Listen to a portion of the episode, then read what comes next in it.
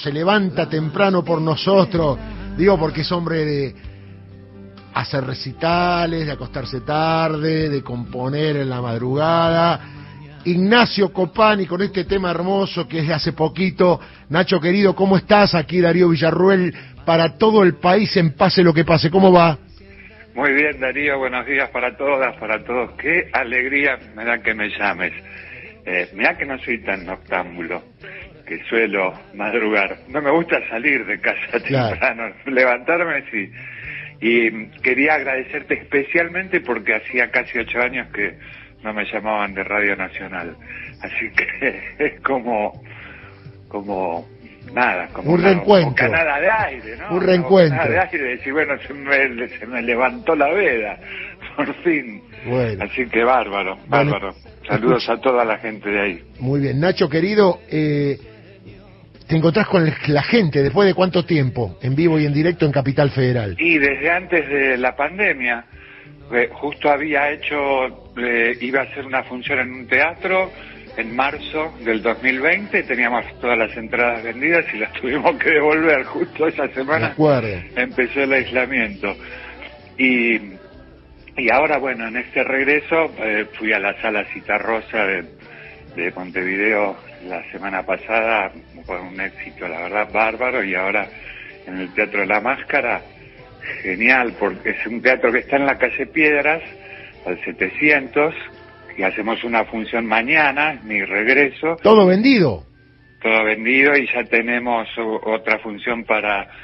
Eh, para el mes de septiembre y otra y tuvimos que agregar otra porque quedan muy muy poquitas para septiembre también así que si a alguien le interesa se mete en alternativa teatral y alternativateatral.com y ahí están las las entradas, así que muy muy agradecidos. Para las nuevas funciones, ya para la de mañana, eh, no hay y se pierden tu visita. Claro, bueno, mañana vamos a estar ahí, ¿eh? Somos tres, ¿eh? Somos tres, te aviso. Sí, sí. Reservada desde la primer, desde el cual la sacamos. Te agradezco mucho, Darío. Nacho, vamos por la cuarta, ya que tenemos tres, podemos ir por la cuarta. ¿eh? Siempre también tiene que ver la disponibilidad del teatro, ¿no? Sí, si llego, tengo reservada una fecha más, pero si llego a, a hacerla va a ser, digamos, la la despedida, pues después voy a España y creo que voy a ir a Cuba también, ojalá que las cosas pues estén bien para que se, pueda viajar, que no venga nada, ninguna oleada nueva. Eh, y además después quiero presentar algo que sea todo, todo nuevo porque estoy trabajando en un repertorio nuevo. Y si me permitís, el, el, día eh, sábado 20 estoy en el Teatro Atlas de Rosario. Ah, muy bien. Así que Rosario, allá vamos también con este envión, con estas ganas de, de volver a, encontrarnos en el lugar ideal. Porque algunos festivales sí hice algunas cosas claro, sí, sí. al aire libre, pero bueno, ahora es en teatro. Ahora decime, ¿hay nervios, a pesar de tu trayectoria, de volver a estar cara a cara en la máscara después de la pandemia? Yo te he visto ahí en un par de oportunidades, volver a ese lugar cara a cara con con el argentino, con el porteño, diríamos, ¿no?